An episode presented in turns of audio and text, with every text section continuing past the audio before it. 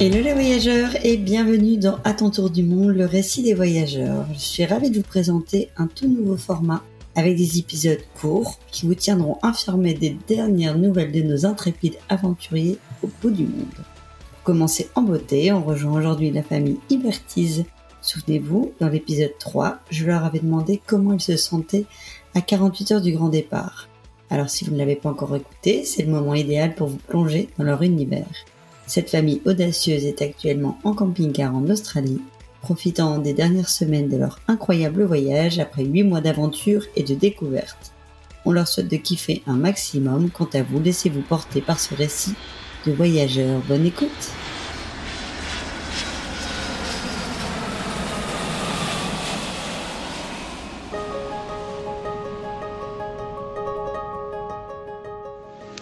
l'état d'esprit du moment, il est super bon parce qu'on est apaisé, on est serein. Ça sent la fin du voyage. Euh, on a envie d'en profiter à fond.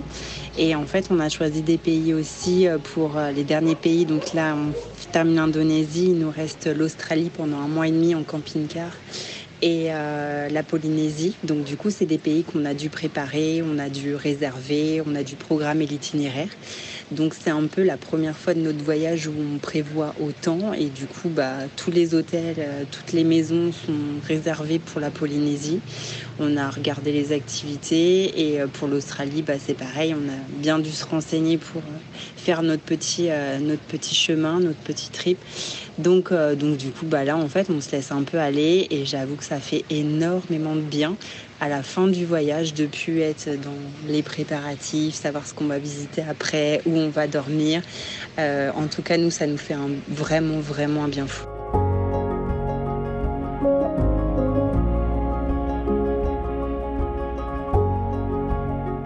Le plus gros kiff, c'est difficile à dire parce qu'il y en a tellement.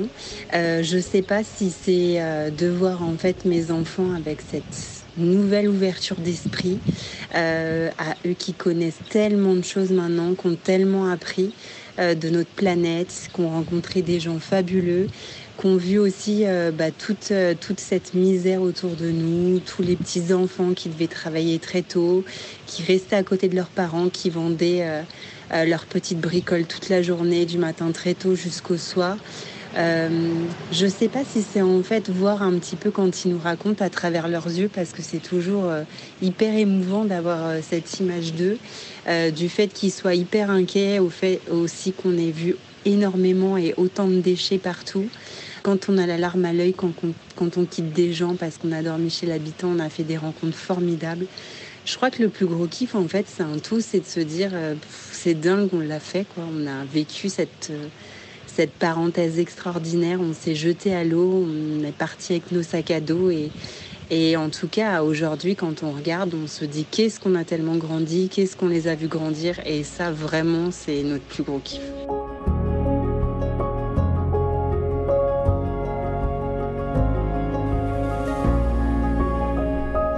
Quelques galères, c'est marrant parce qu'on en a encore eu une dernièrement.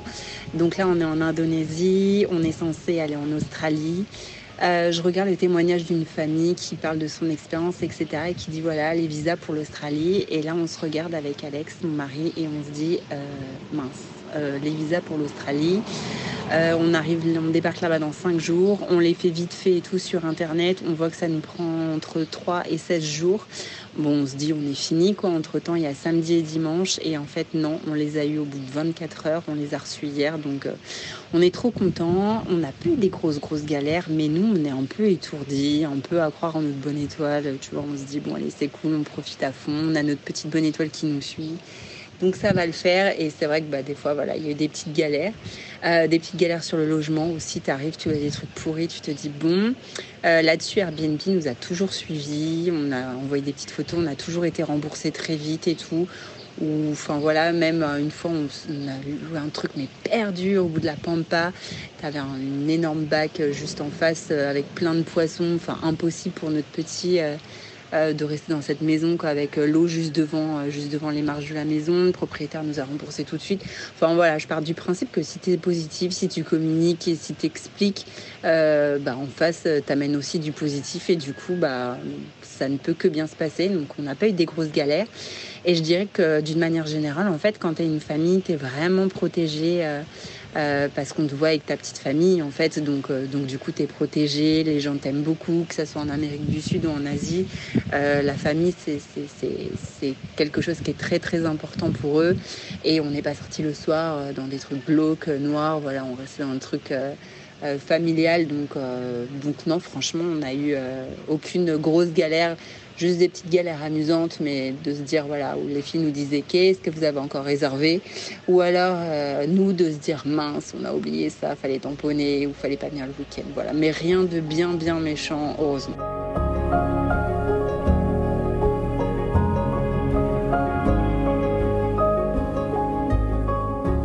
Ce dont on est le plus fier, bah, je pense que c'est de l'avoir fait. Euh, alors nous, c'est, on n'en rêvait pas depuis plusieurs années. Euh, nous, c'était plus en fait euh, l'opportunité de vendre notre maison dans la conjoncture du marché, tel qu'il était. On savait que c'était la bonne occasion et on cherchait vraiment un projet on avait envie d'une parenthèse, d'une expérience unique, d'une expérience folle, mais comme on a pu en faire d'autres dans notre vie, parce que ça, c'est nous, ça nous correspond tout à, fait. Et du coup, là, on se disait, euh, bah voilà, le tour du monde, et en en discutant avec euh, les filles, ça s'est vraiment imposé à nous. Voilà, on a senti que c'était le moment. Donc en fait, on est vraiment très fiers parce que tout s'est fait très très vite. On a préparé le voyage en six mois. Et en fait, on l'a vraiment fait à notre image. On s'est vraiment retrouvés. Euh, ça a été, voilà, c'est un truc de dingue. J'ai pas énormément partagé sur les réseaux parce que voilà, c'était mon petit cocon, c'était notre aventure. Au début, je partageais un peu plus et ça, je me suis rendu compte que ça prenait un temps fou, que j'avais aussi beaucoup de questions, enfin des futures familles, des, des gens qui voulaient voyager. Je me suis rendu compte que j'avais pas du tout envie de ça, de cette charge mentale. J'avais juste envie de profiter, de kiffer. On n'est pas très réseau non plus à la base. Par contre, j'adore partager et aussi échanger avec les autres familles, avec tous les gens qu'on a pu rencontrer grâce au réseau. Mais du coup, voilà, c'est un truc de dingue de se dire, euh, on l'a fait, quoi. On est parti avec euh, nos trois enfants sous le bras. Et on est fiers parce que, parce que voilà, on a une mini ado, on a une cadette qui est bientôt aussi dans l'adolescence et on a un tout petit bébé qui avait 12 mois quand on est parti. Et en fait, on se dit, on partait avec les couches, on a dû trouver du lait sur la route. À un moment donné, c'était la période où il voulait plus trop manger. C'était des gros changements pour lui. Ça fait 11 mois qu'il dort avec nous dans notre lit parce que parce que bah il a envie de terminer ses nuits avec papa et maman et on se dit c'est pas grave, c'est la parenthèse. Quand on rentrera à la maison, ça va aller. Mais en fait, c'est juste trop chouette parce que c'est des moments qu'on n'aurait jamais vécu euh, si on était resté dans notre dans notre vie. On a vu nos enfants grandir, euh, enfin voilà, changer les baskets, elles ont pris deux tailles. Enfin, c'est des trucs euh, minimalistes, c'est des, petites choses, mais euh, leur réflexion sur le monde, même sur les réseaux, c'est elle aussi qui nous disait bon, on partage plus là, c'est notre vie. Enfin voilà, on n'a pas forcément envie d'être de tout partager euh, sur Insta, de montrer à tout le monde. Enfin, c'est des vraies réflexions parce qu'elle grandissait et j'ai trouvé ça absolument génial de pouvoir en discuter avec elle parce que c'est des vrais sujets qui vont les concerner aussi en rentrant. Elles grandissent et que du coup, voilà, c'est notre petit monde à nous là qu'on s'est créé. On a tellement grandi, on s'est tellement enrichi, on a tellement lu, on a tellement écouté. Euh, d'autres familles que euh, ceux qui l'ont pas vécu, ceux qui n'ont pas vécu cette expérience, ils, ne peuvent pas comprendre, mais tous ceux qui l'ont vécu ou qui vont vivre, euh, ils peuvent absolument comprendre cette introspection et, et, en fait le, fait d'avoir, je sais pas, grandi, mais de plusieurs années en, une année, c'est magique.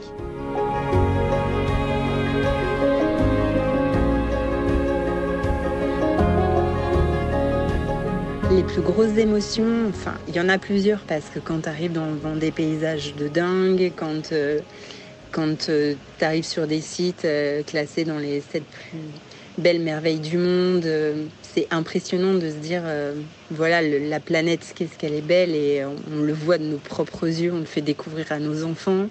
Il y a des choses aussi quand tu découvres l'histoire du monde, quand tu découvres les guerres. Tu as des gens aussi qui te racontent les tremblements de terre, le fait qu'ils aient perdu leur maison, comment ça s'est passé, comment ils reconstruisent tout.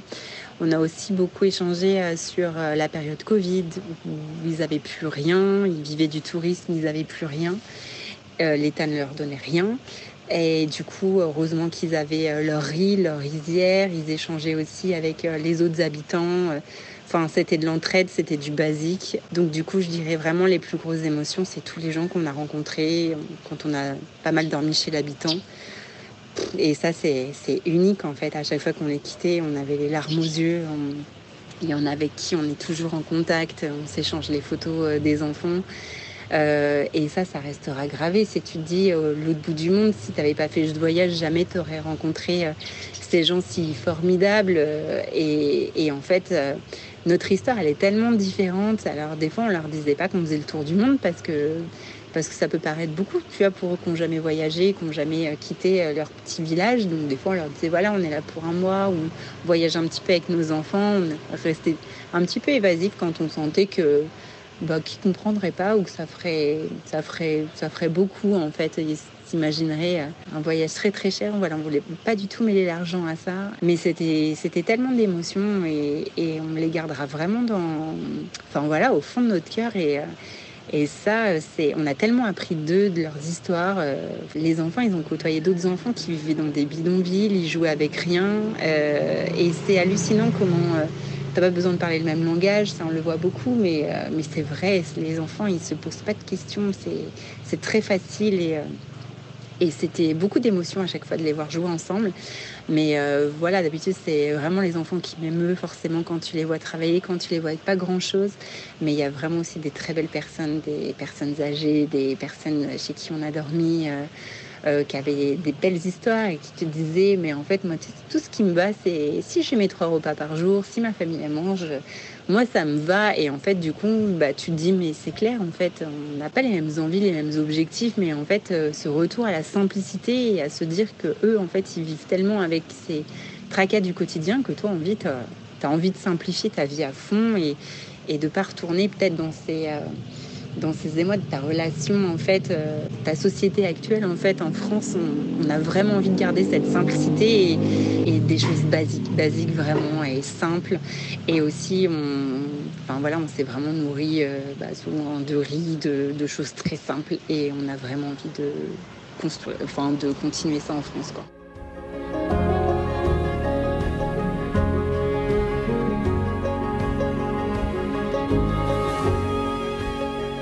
Alors des anecdotes amusantes, euh, c'est marrant parce que j'ai pas du tout préparé là mes réponses et je te réponds un petit peu au feeling. Et pour celle-ci, je me suis un petit peu arrêtée en me disant c'est quoi les anecdotes amusantes qu'on a?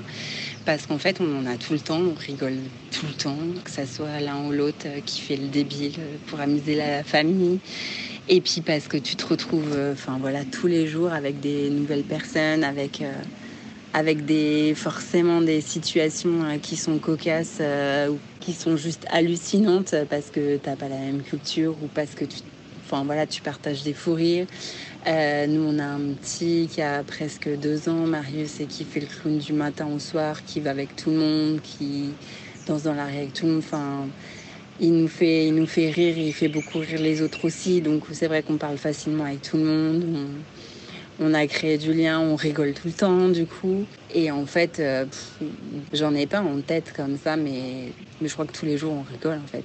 On se dit mais c'est pas possible, ou alors des trucs euh, rocambolesques on se dit non mais la dernière en date c'était, je crois que c'était aux Philippines où en fait la poussette on l'a mis au dernier moment dans l'avion et du coup on avait glissé nos deux téléphones et on se dit euh, dans la poussette, en fait, dans la capote de la poussette repliée.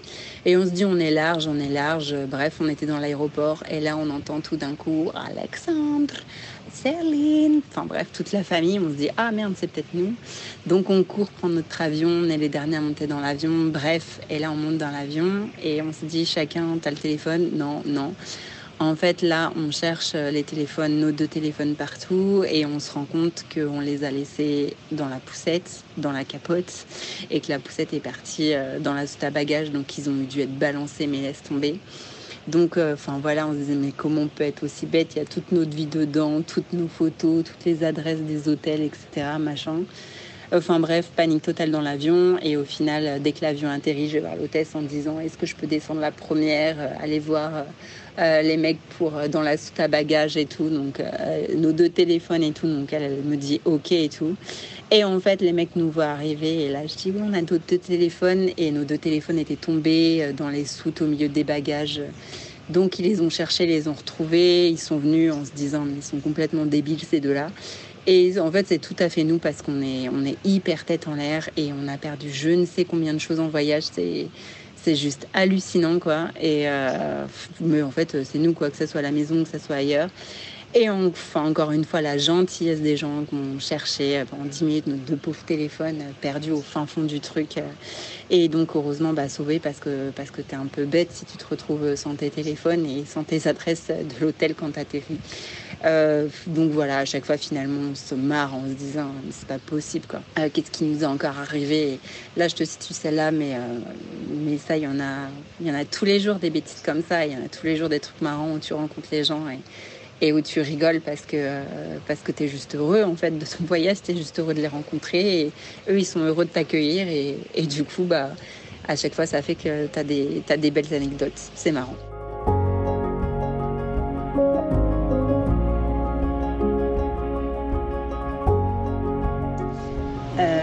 Comment on appréhende le retour Eh bah, plutôt pas mal.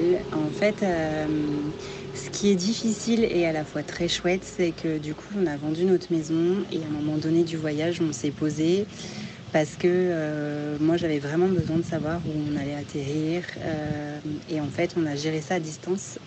C'est un peu, c'était un peu un passage difficile en fait parce que forcément, tu es loin de tout. On est dans le sud-ouest, dans une région hyper prisée, donc c'est très très compliqué de trouver à distance. Encore une fois, grâce à notre bonne étoile et euh, en fait euh, les gens ont, adoré en fait euh, ce projet, voilà cette parenthèse et le fait qu'on se réinstalle dans la région. Donc, donc du coup on a pu trouver, ça c'était c'était difficile. C'est aussi une chance parce que du coup c'est un renouveau et avec le recul, je ne me verrais pas euh, revenir dans ma maison, reprendre ma vie d'avant. Ça, je pense que ça aurait pu un peu nous faire euh, déprimer. Là, on s'installe un peu, euh, un peu plus au sud et du coup, bah, c'est cool parce que c'est une nouvelle aventure, c'est du nouveau pour tout le monde. donc il y a beaucoup, beaucoup d'excitation. Au début du voyage, on s'était dit on part 18 mois. En fait, on s'est rendu compte que d'une, le budget, on l'a explosé très vite. Donc on s'est dit bon, euh, nous, on n'est pas des baroudeurs euh, à l'arrache. Euh, avec nos sacs à dos, c'était la première fois. On a envie d'un minimum de confort, donc on va partir moins longtemps. mais on va, en fait un peu plus se faire plaisir. même si on dormait beaucoup chez l'habitant, ça c'était génial. Et à mon sens, c'est ce qu'il y a de mieux quand tu voyages. Mais du coup, à, l'unanimité, en fait, parce que bah voilà, on a des filles qui rentrent au collège, qui terminent leur primaire, et en fait, elles se sont dit aussi, bah, un an, ça nous va, mais plus on a envie aussi de retrouver une vie sociale, etc. Nous aussi, il faut savoir qu'avec trois enfants, avec un petit H24 euh, ensemble, euh, qui ne marchait pas quand on est parti et qui galope partout, qui va avec tout le monde, qui est, enfin voilà, qui est, qui est fou de découvrir cette vie, c'est ultra, ultra fatigant. Donc on est hyper excité aussi de rentrer. On a plein, plein de nouveaux projets, plein d'idées. Euh, plein de choses qu'on a envie de tester, mettre en place. Et en fait, euh, on se dit c'est surtout que le voyage va continuer. On a plein d'envie pour, euh, pour nos futurs voyages. On rêve de découvrir l'Alaska, on rêve de découvrir l'Argentine, le Pérou. Ça, c'est des pays qu'on a mis de côté pour cette fois parce qu'on ne se sentait pas le faire maintenant avec, avec le petit, mais on s'est dit qu'on va repartir très vite. Et on a aussi compris que le voyage, c'était enfin, voilà, une nécessité pour nous. C'est une évasion qui est qui est folle et, qui t'offre des choses fabuleuses. Donc on va vraiment tout faire pour garder euh, cette notion de voyage euh, tous les ans, de se faire un beau voyage et, des escapades tout le temps.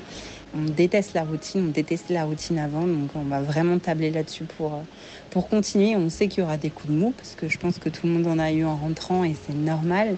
Là, tu vois, j'ai reçu un mail de l'école, c'est pas grand chose, mais bref, retourner dans ce système, dans ces obligations, dans ces. Ça, je pense que c'est ce qui va être si difficile après cette liberté qu'on a goûtée. T'as pas d'horaire, t'as pas de plan. Euh, tu décides où tu vas aller dormir dans trois jours. Euh, s'il y a quelque chose qui te plaît pas, bah, tu quittes la ville, tu prends un avion, tu pars, tu prends un bus. Enfin voilà, cette liberté euh, qui est folle en soi et que t'as pas l'habitude de goûter, ça, ça va être, ça va être un gros gros manque. Mais, mais c'est pas grave parce qu'en fait, on est tellement heureux de retrouver nos proches. nos copains, nos fiestas, nos, enfin, notre petit monde, notre sud-ouest et il faut aussi se dire qu'on habite dans une région canon, on est au bord de l'océan, donc, euh, donc on ne peut euh, que kiffer son retour et j'avoue qu'on a vraiment hâte de retrouver la France, la bouffe, euh, le vin. Enfin voilà, on est des épicuriens et, ça, ça, ça, te manque même si on a rencontré beaucoup de monde et plein de voyageurs, plein de gens pendant le voyage. là, notre cocon, il nous manque sérieusement et, et ça, ça va faire un, grand, grand bien.